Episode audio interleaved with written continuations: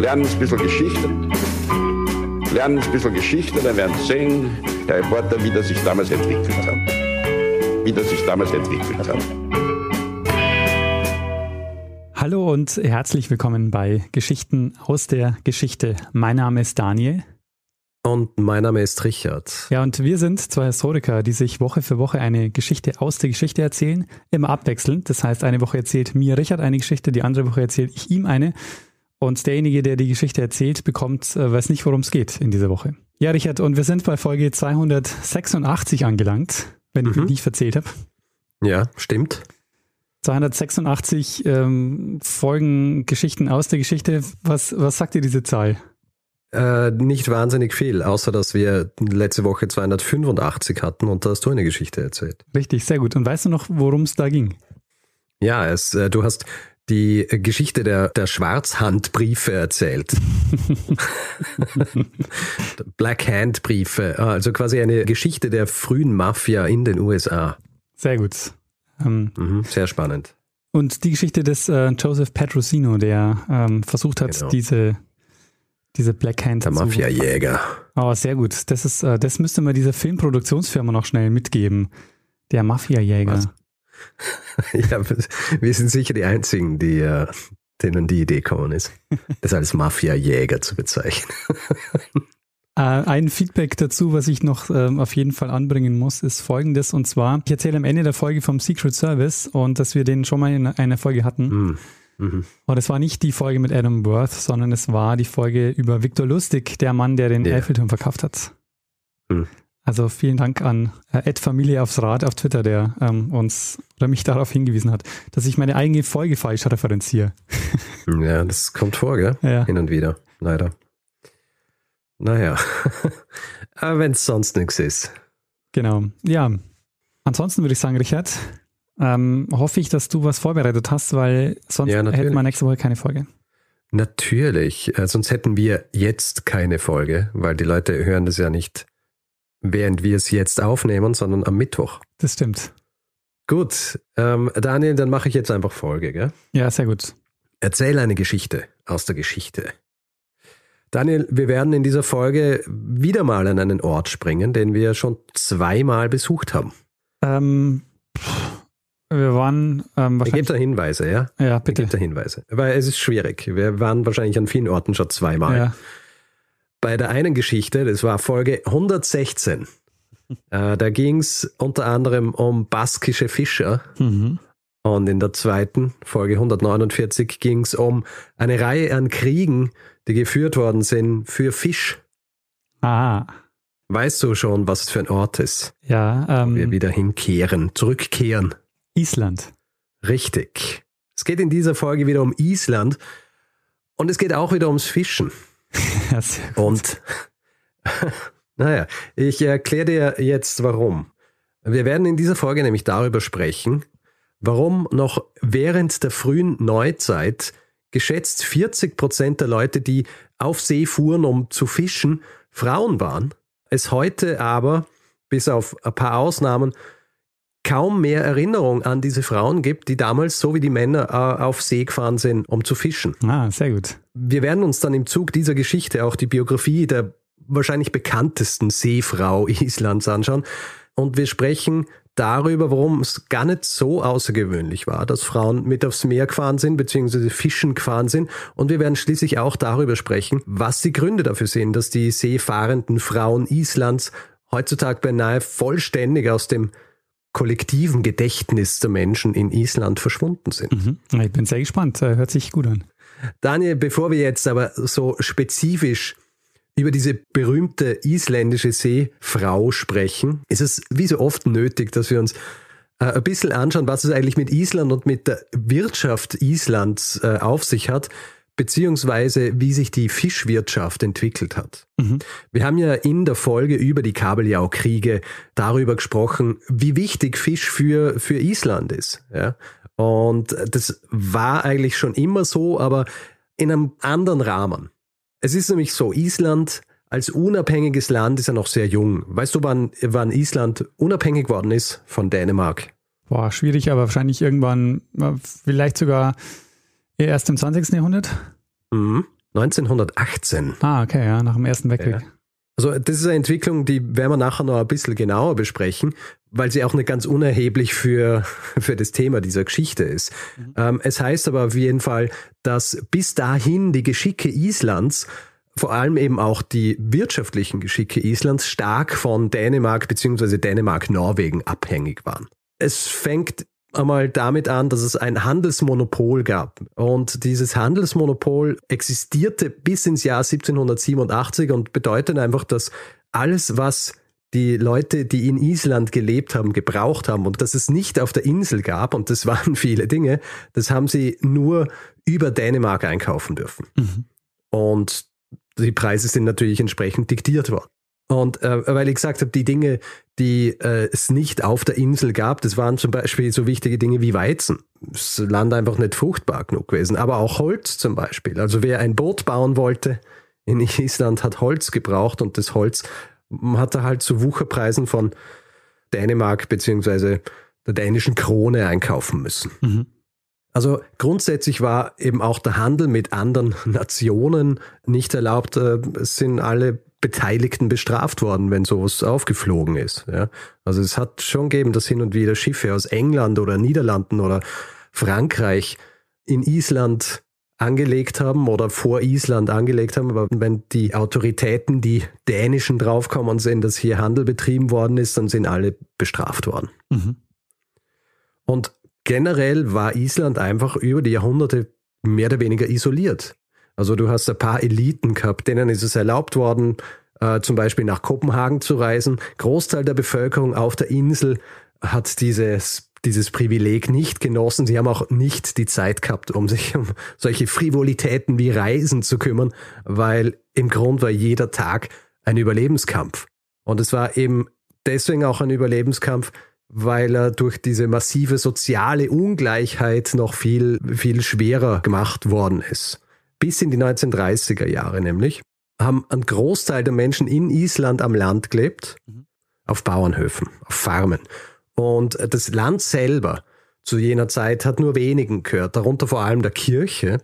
Und dieses Land, das diesen wenigen gehört hat, das hat zwar gepachtet werden können, aber um Land zu pachten, hat man schon ein gewisses Vermögen vorweisen müssen. Ja, also äh, in diesem Fall zumindest eine Kuh oder zumindest das Äquivalent einer Kuh. Ja. Also wer eine Kuh gehabt hat, der war reich genug, dass er sagen hat können, ich möchte dieses Land hier pachten.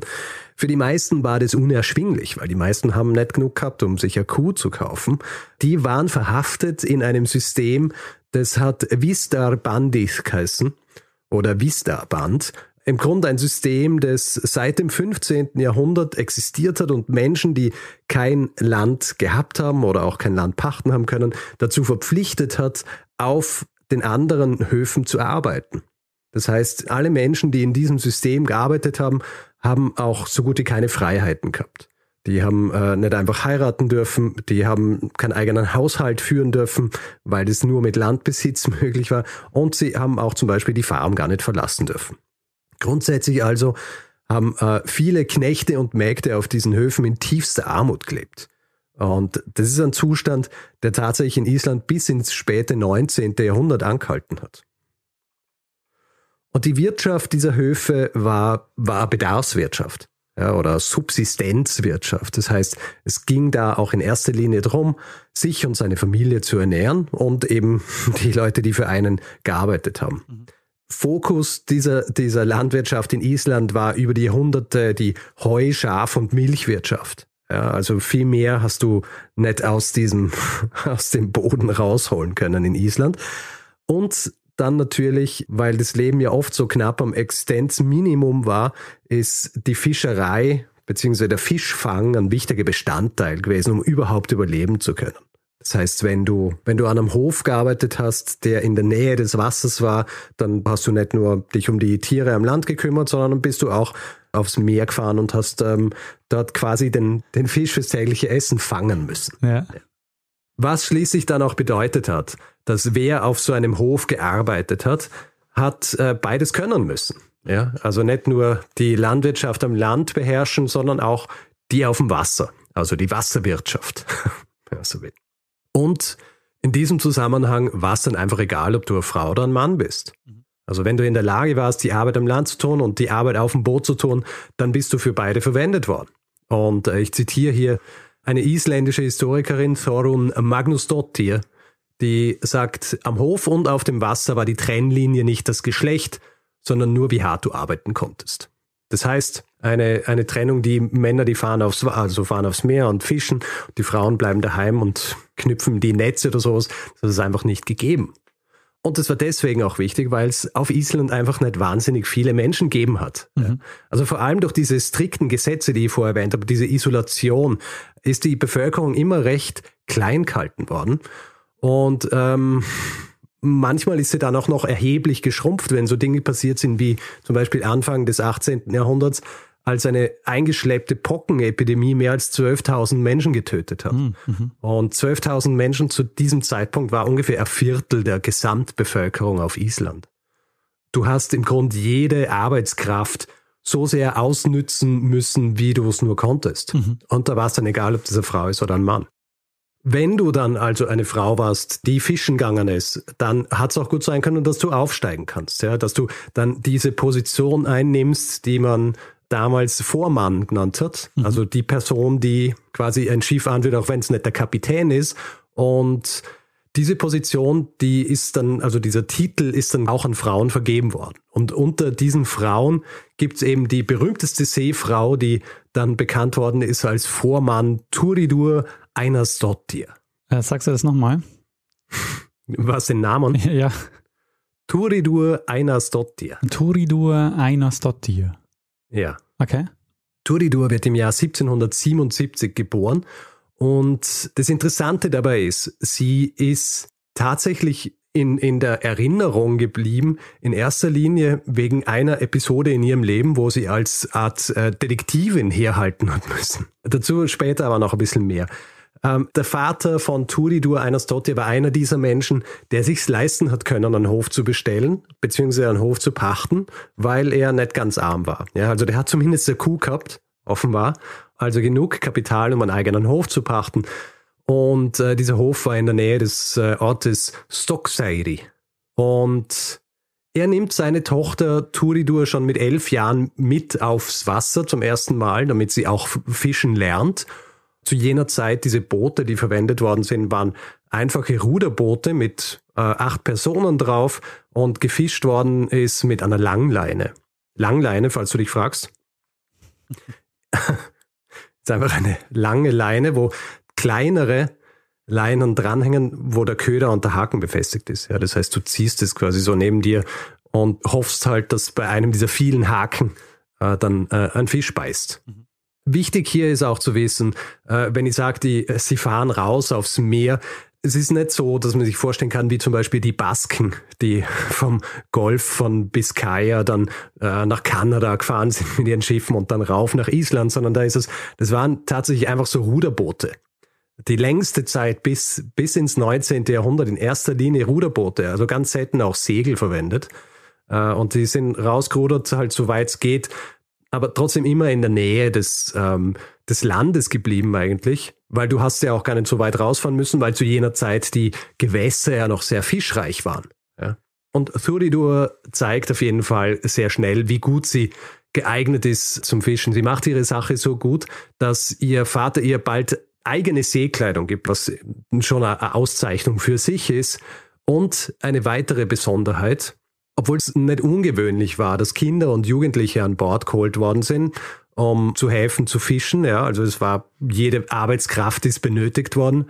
Hat nicht jeder denselben Anteil von der Ausbeute bekommen. Nicht volljährige Arbeitskräfte an Bord, die haben einen kleineren Teil der, der, Ausbeute bekommen, weil man wahrscheinlich richtig davon ausgegangen ist, dass sie nicht gleich viel leisten können wie Erwachsene.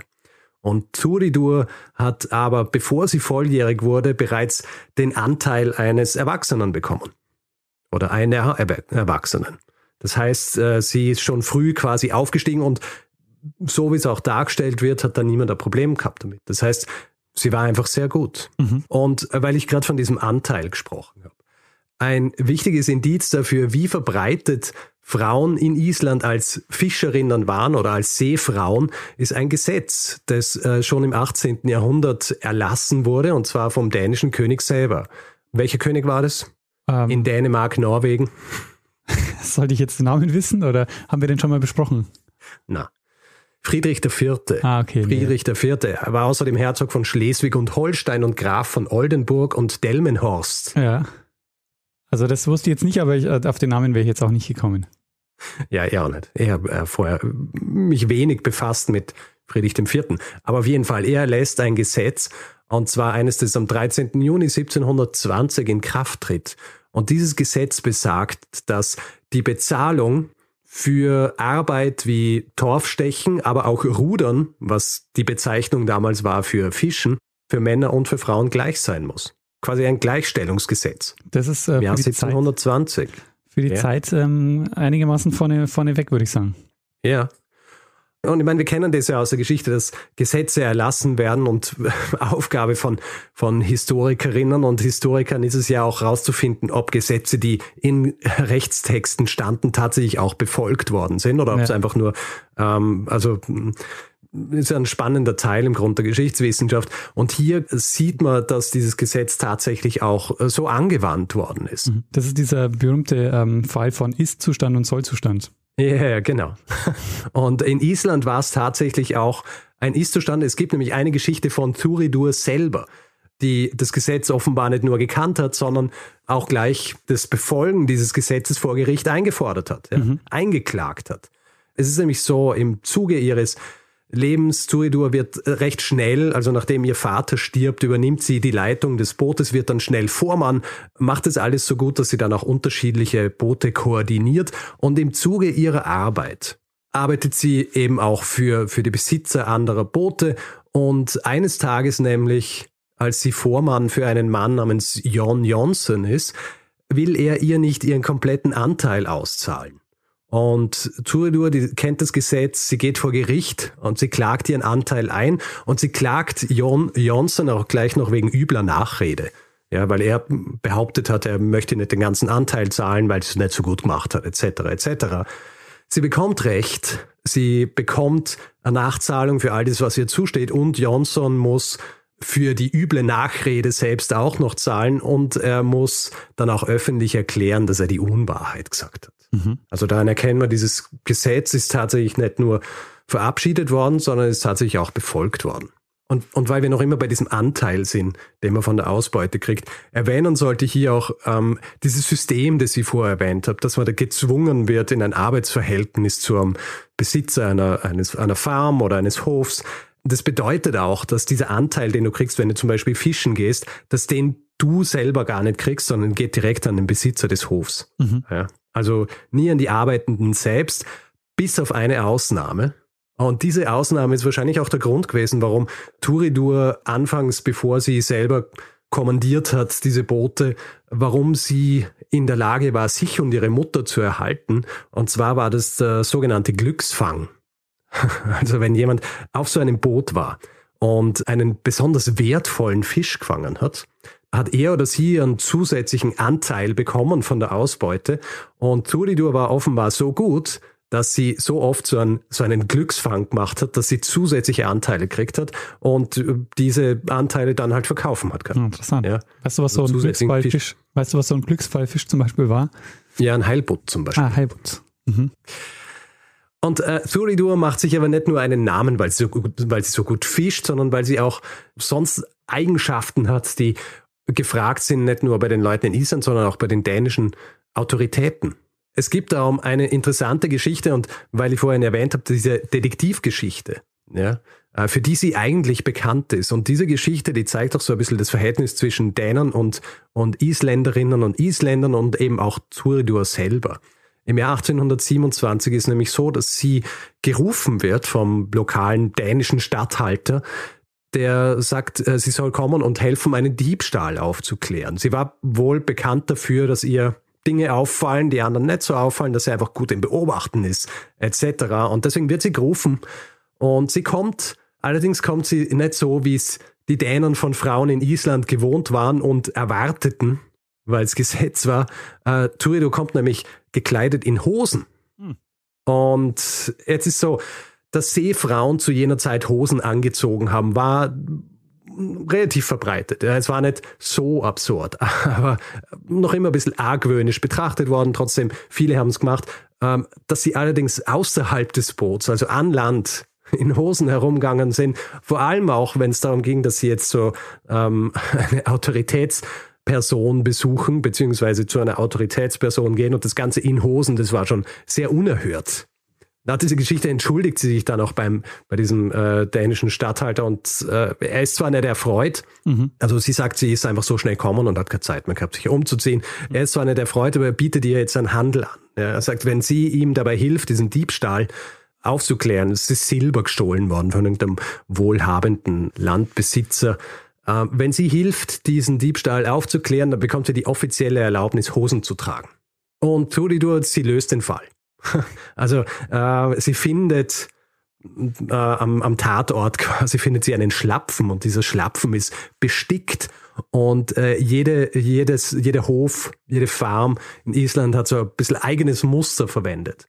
wenn gestickt worden ist und sie erkennt einfach, woher dieser Schlapfen kommt und sie kann es aufklären und sie, sie kann zeigen, dass ein gewisser Sigurdur Gottwinsson der Schuldige ist. Der und steht und sagt, ja, es ist mein Hausschuh. Nein, es kommen noch ein paar andere Sachen. Sie erkennt zum Beispiel auch, äh, was verwendet worden ist und erkennt, dass eine gewisse Kerbe in diesem Stock, der verwendet worden ist, vom Amboss dieser Familie kommt. Mhm. Ja, also sie ist, äh, sie kann das und sie, sie löst diesen Fall. Dieser Sigurdur Gottwinsson wird dann als Hauptverantwortlicher dieses Diebstahls in ein dänisches Arbeitslager gesteckt, wo er dann tragischerweise nach drei Jahren schon stirbt.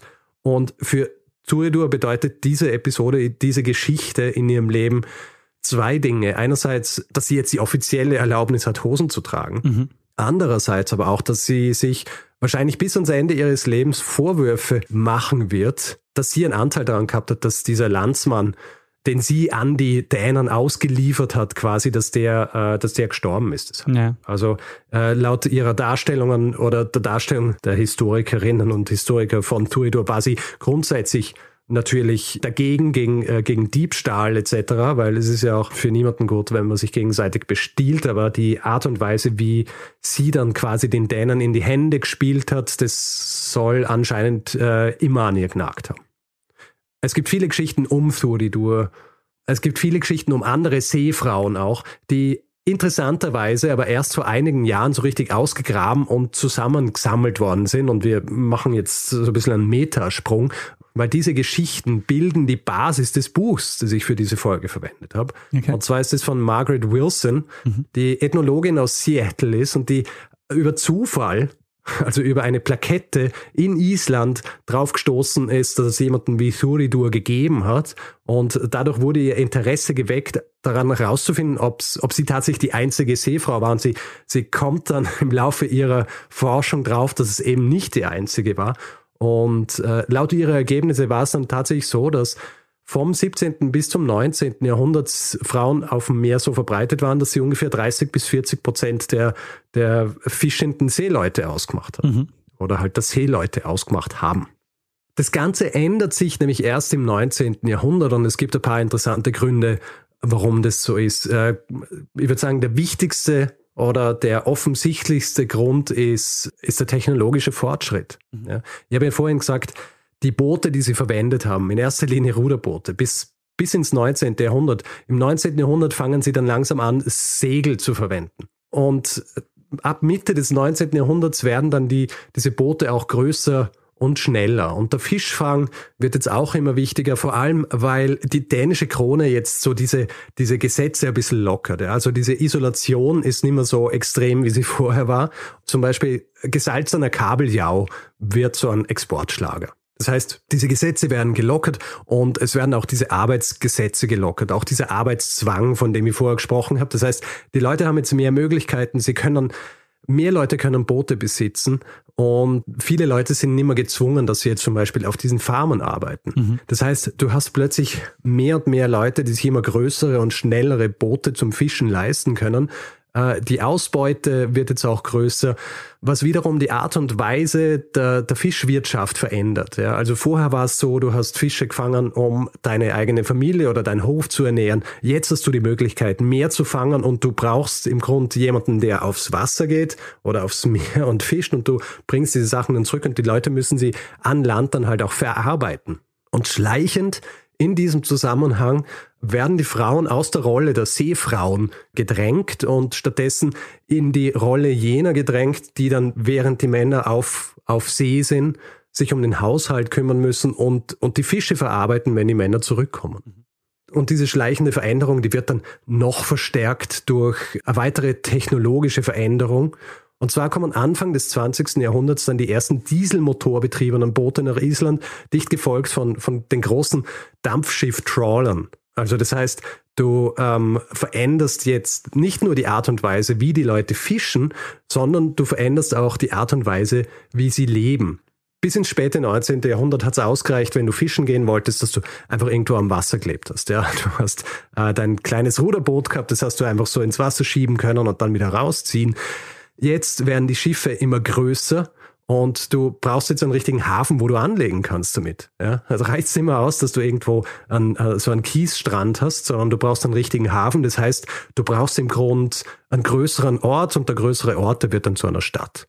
Und weil ich ja ganz am Anfang gesagt habe, dass bis bis in die 1930er Jahre die Leute in erster Linie am Land auf, auf diesen Bauernhöfen gelebt haben, die isländische Gesellschaft verändert sich massiv Anfang des 20. Jahrhunderts, weil eben immer mehr Leute in die Städte ziehen, weil dort äh, die eigentliche Fischwirtschaft stattfindet. Mhm. Im Jahr 1860 leben nur drei Prozent der isländischen Bevölkerung in Städten. Im Jahr 1920, was würdest du schätzen, wie viel sind es? Hm, wahrscheinlich 50 äh, Prozent. Naja, fast 44 Prozent. Okay, ja. Also massive Steigerung in, ähm, in 60 Jahren. Und einzig darauf zurückzuführen, dass diese Fischwirtschaft jetzt einfach zu einer tatsächlichen Fischwirtschaft, also Fischindustrie wird. Zusätzlich zu dieser Entwicklung, die jetzt natürlich die Frauen immer mehr in diese Rolle drängt, derer, die dann am Land bearbeiten, anstatt auf See zu gehen. Äh, zusätzlich zu dieser Entwicklung kommt dann eben im Jahr 1918 auch die Unabhängigkeit. Und die Unabhängigkeit bedeutet natürlich auch, dass das Land geöffnet wird, nicht nur was jetzt Handel und so weiter angeht, sondern auch was neue Ideen und Strömungen und, und Einstellungen und so weiter angeht. Und die Rolle der Frau, die zu Hause bleibt, also quasi diesem Klischee der Hausfrau entspricht, das ist ja was, was zu jener Zeit auch schon weiter verbreitet ist und dann nach Island kommt. Und diese Entwicklung, die ja angefangen hat mit den größeren Booten, noch forciert. Mhm. Und es verändert auch die Sichtweise der Leute auf auf die Rolle der Frau auf See und es verändert auch die Sicht auf die Vergangenheit. Ja, also während im 19. Jahrhundert die Leute noch geredet haben, sich Geschichten erzählt haben über Seefrauen und einfach viele Seefrauen gegeben hat, im 20. Jahrhundert verändert sich das dann so, dass diese Rolle mehr oder weniger negiert wird oder so getan wird, als, als hätten diese Frauen nie existiert. Kleines Beispiel, ein interessantes, wo wir eine Frau wieder treffen, die wir schon einmal in einer anderen Folge besprochen haben, und zwar du, in einer frühen Folge, Nummer 37. okay. Zwar ist es eine Reisende, Ida Pfeiffer. Ah, Ida Pfeiffer, ja. Ja, Ida Pfeiffer besucht nämlich Mitte des 19. Jahrhunderts Island. Und wer ist ihre Fremdenführerin? Ah. Turidur Einarsdottir. Äh, lustig, okay, ja. Und sie beschreibt in ihrem Werk Turidur als, also zu jenem Zeitpunkt ist äh, Turidur über 70. Ja. Ähm, und sie beschreibt sie als, als eine, deren Haar und deren, deren Gesicht und Statur so, so wirkt, als wäre sie nicht älter als 50. Ja. Äh, sie wird also so als, als frisch und schön und gesund und so weiter dargestellt. Mhm. Und die gleiche Person, also die gleiche Frau, wird in einem Text aus den 1970er Jahren ganz anders dargestellt. Von einem Historiker, der über sie schreibt und der schreibt dezidiert darüber, wie wenig weiblich sie gewesen sei. Mhm. Ja, also ja. so ein bisschen verhärmtes Gesicht und so weiter. Und diese Stereotypen Dinge, die wahrscheinlich zu jener Zeit vorgeherrscht haben, wenn man sich vorgestellt hat, ah, das war eine Frau, die war, die, die war fischen. Ja, die war auf See. Die kann doch gar nicht weiblich sein und so weiter.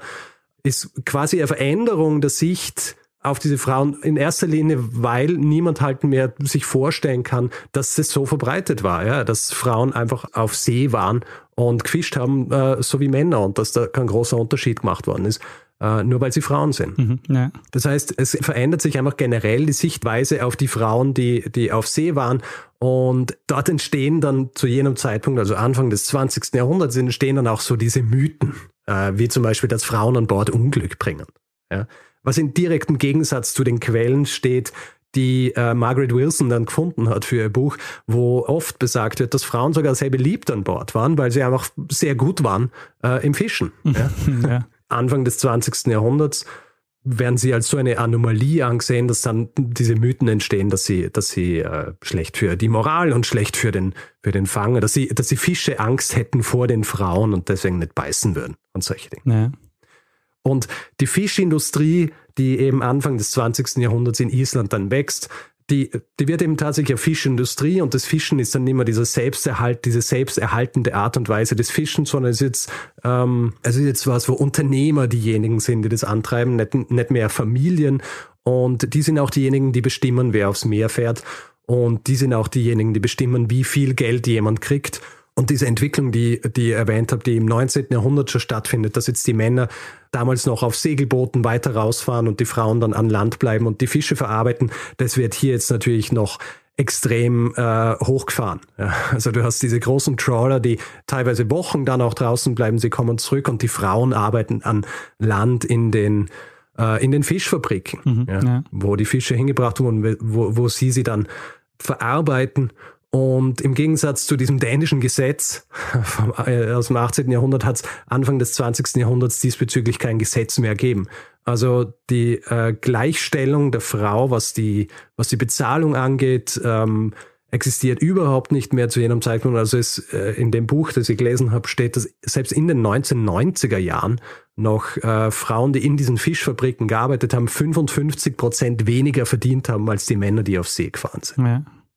Ja, und heute äh, die Situation ist so, dass äh, natürlich immer weniger Frauen oder so gut wie kaum Frauen auf See waren, dass es aber seit den 2000ern so eine gewisse Trendumkehr gibt. Ja. Also dieses Buch, das ich gelesen habe von, von Margaret Wilson, der erste Teil beschäftigt sich viel mit der Historie und mit quasi dem Verschwinden der Frau auch aus der gesellschaftlichen Erinnerung. Sie beschreibt aber dann in weiteren Teilen viele unterschiedliche Seefrauen, die heute existieren, die heute auf See gehen, die auch in den letzten Jahrzehnten auf See waren. Und ähm, es ist also auf jeden Fall was, was wiederkommt aber natürlich nicht in dem Ausmaß, wie es äh, früher war.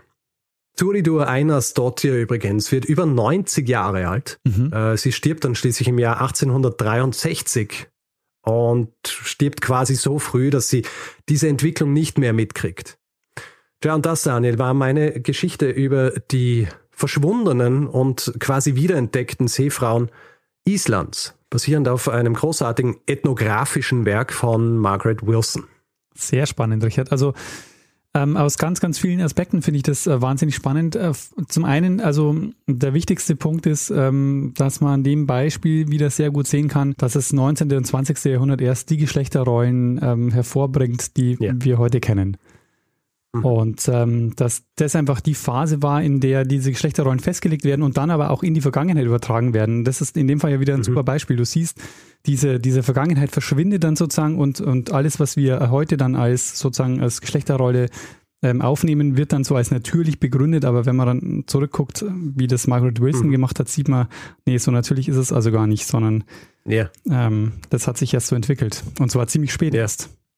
Island ist da halt auch noch speziell, weil diese strikten Gesetze existiert haben. Ja, wer wie heiraten darf, wer, ähm, weil du natürlich als als Frau auch als Seefrau im, sagen wir jetzt im 18. Jahrhundert in Island, deine Möglichkeiten waren so limitiert, ja. Aber du bist quasi in, in der, in dem, wie limitiert du warst, warst du so limitiert wie die Männer. Ja. da hat es äh, keinen großen Unterschied gegeben. Und du hast halt auch nur heiraten dürfen, wenn du dir das leisten hast können. Und deswegen waren die meisten zum Beispiel auch Single. Mhm. Ja. Also die meisten Seefrauen in der frühen Neuzeit in, in Island. Und natürlich je je lockerer diese Geschichten dann worden sind, desto höher war die Wahrscheinlichkeit, dass sie dann irgendwie in ein in Eheverhältnis gedrängt worden sind, wo sie dann natürlich auch in eine Rolle gedrängt worden sind, die weit weg ist vom Meer, äh, sondern eher daheim, dass sie sich dann um die, um die Kinder und um den Haushalt und um Fischverarbeitung und so weiter kümmern, aber nicht mit raus dürfen aufs, aufs Wasser. Ja. Und diese klassische Arbeitsteilung, dann entsteht, äh, der Mann geht dann auf See, arbeitet ja, und die Frau kümmert sich dann zu Hause um. Genau, und es ist, gibt ja im Grund keinen äh, keinen zwingenden Grund, dass ja. es so ist. Ja. Vor allem, wenn du ähm, nicht irgendwie die Verantwortung hast für irgendjemanden, äh, ihr Kind oder so, ja, sondern ähm, in, in dieser Zusammensetzung, wie diese Farmen existiert haben damals, war es völlig unnötig, solche Geschlechterrollen irgendwie zu forcieren. Ne? Ja, aber auch sehr interessant die Sache mit den Hosen natürlich, weil ihr gelingt es ja, dass sie äh, offiziell Hosen tragen darf. Aber schon 200 Jahre bevor man, bevor Hosen auch so in, im restlichen Europa so mhm. für Frauen erlaubt sind. Oder was heißt erlaubt? Ja. Also, ja, wahrscheinlich schon erlaubt. Ja, ja, oder halt nicht so verpönt. Ja.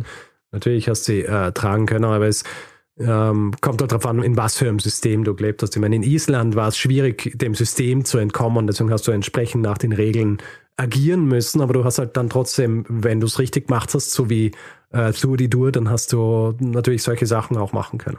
Ja.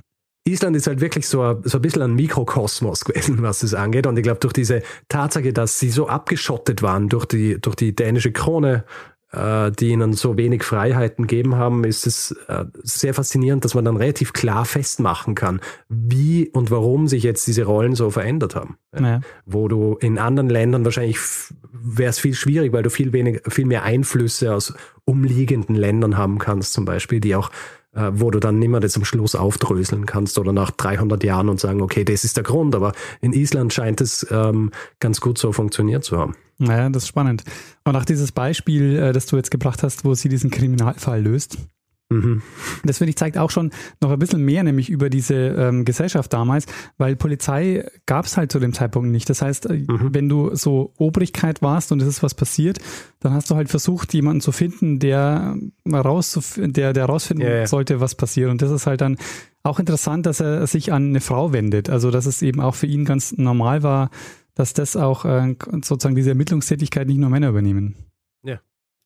Das Ganze ist ein Hinweis gewesen von, äh, von Monika. Monika hat mir auf Twitter geschrieben und hat mich ähm, verlinkt zu einem Artikel über dieses Buch und dann habe ich mir das Buch besorgt und äh, es ist wirklich sehr lesbar. Es ist nämlich so nach diesem amerikanischen Ethnographenprinzip oder Ethnografinnenprinzip geschrieben, äh, so dass wirklich viel eigenes einfließt in dieses Buch, weil wirklich im Grunde sie beschreibt, wie sie drauf gestoßen ist und wie sie zufällig nach Island ist und dann äh, immer wieder zurückkehrt ist um, und dann mit einer isländischen Freundin gemeinsam haben sie dann Quellen durchforstet und haben im Grund diesen Schatz an, an Geschichten über Seefrauen äh, ausgegraben. Mhm. Also sehr faszinierendes Buch.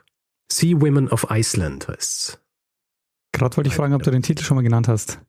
Nein, ich glaube nicht. Sehr Margaret Wilson, Sea Women of Iceland. Ich glaube, es war vor ein paar Jahren zumindest die Rede davon, dass auch eine Dokumentation in Planung ist. Ich weiß nicht, was daraus geworden ist, aber ähm, ja, kommt vielleicht noch was. Sehr schon. Warst du eigentlich schon mal auf Island? Nein. Sehr gut, da müssen wir mal einen Betriebsausflug hinmachen. Betriebsausflug, ja. Gut. Daniel, hast du noch Fragen? Äh, ich habe noch jede Menge Fragen, aber ich denke, wir ähm, können Gehen wir mal über zum nächsten Teil. Ja, machen wir das mal. Gut, Feedback-Hinweis-Blog. Wer uns Feedback geben will zu dieser Folge oder anderen, kann es per E-Mail machen. Feedback at geschichte.fm oder auf unserer Website geschichte.fm. Auf Twitter sind wir auch zu finden. Da ist unser Accountname geschichte.fm. Auf Facebook findet man uns auch. Auf Spotify kann man uns auch hören. Äh, kann zwar kein Feedback geben, aber man kann uns folgen. Das ist gut, weil dann sehen wir, wer uns äh, dort regelmäßig hören will. Und wer uns reviewen will, Sterne vergeben und solche Dinge, was immer super ist für unsere Sichtbarkeit, vor allem wenn es gute Reviews sind, kann das zum Beispiel auf Apple Podcasts machen oder auf panoptikum.io oder grundsätzlich überall, wo man Podcasts bewerten kann. Wer keine Lust hat, hier in diesem Podcast Werbung zu hören, das ist kein Problem. Ihr könnt äh, euch einen Feed kaufen via Steady. Steady ist ein Dienst, ähm, bei dem ihr äh, euch einen Account macht und für vier Euro im Monat dann den Feed bekommt mit äh, den Folgen, die auch jede Woche am Mittwoch kommen, aber eben ohne Werbung. Ihr findet das Ganze unter geschichte.fm slash steady. Außerdem gibt's ähm, auch ähm, noch viele weitere Möglichkeiten, uns ein bisschen was zukommen zu lassen, um uns zu unterstützen, hier äh, auch weiterhin so regelmäßig ähm, jede Woche eine Geschichte zu erzählen. Und ihr findet äh, einen Link in den Show Notes jeder Folge, wo wir die Möglichkeiten zusammengefasst haben, uns ein bisschen was in den Hut zu werfen und uns dabei ähm, ja, und uns, uns zu unterstützen. Wir bedanken uns in dieser Woche bei Nico, Bernhard, Simon, Adrian, Achim, Lisa, Andreas, Katharina, Sebastian, Thomas, Moritz, Martina, Christian, Oliver, Daniel, Finn, Sebastian, Ralf, Dennis, Thorsten, Philipp, Bianca, Taras, Anja, Nicola, Christine, Philipp, Tino, Katja, Judith, Sandra, Johanna, Sebastian und Martin. Vielen, vielen Dank für eure Unterstützung. Ja, vielen herzlichen Dank. Gut, Daniel, würde ich sagen, ähm, machen wir das, was wir immer machen, oder? Ja, geben wir dem einen das letzte Wort, der es sonst auch immer hat. Bruno Kreisky. Lernen ein bisschen Geschichte. Lernen ein bisschen Geschichte, dann werden Sie sehen, der Reporter, wie das sich damals entwickelt hat. Wie das sich damals entwickelt hat. Danke. Du bist der beste Hype-Man, muss ich sagen. ja, Richard, ich denke, das äh, könnte ganz spannend werden. so muss es halt sein, gell? Äh, man muss sich äh, gegenseitig hier immer bekräftigen. Nee, ich kann auch sagen, Richard, ähm, ich schlafe jetzt, mir schlafen jetzt schon die Füße ein. Ähm, das wäre auch nichts. Ja, das hätte ich auch nicht gern. Aber nein, ich mag das so, wie du es gemacht hast. Hm? Ja. Hm. Und äh, das kommt auch von äh, ganzem Herzen. Also ich, ich freue mich tatsächlich jetzt auf diese Geschichte. Sehr gut.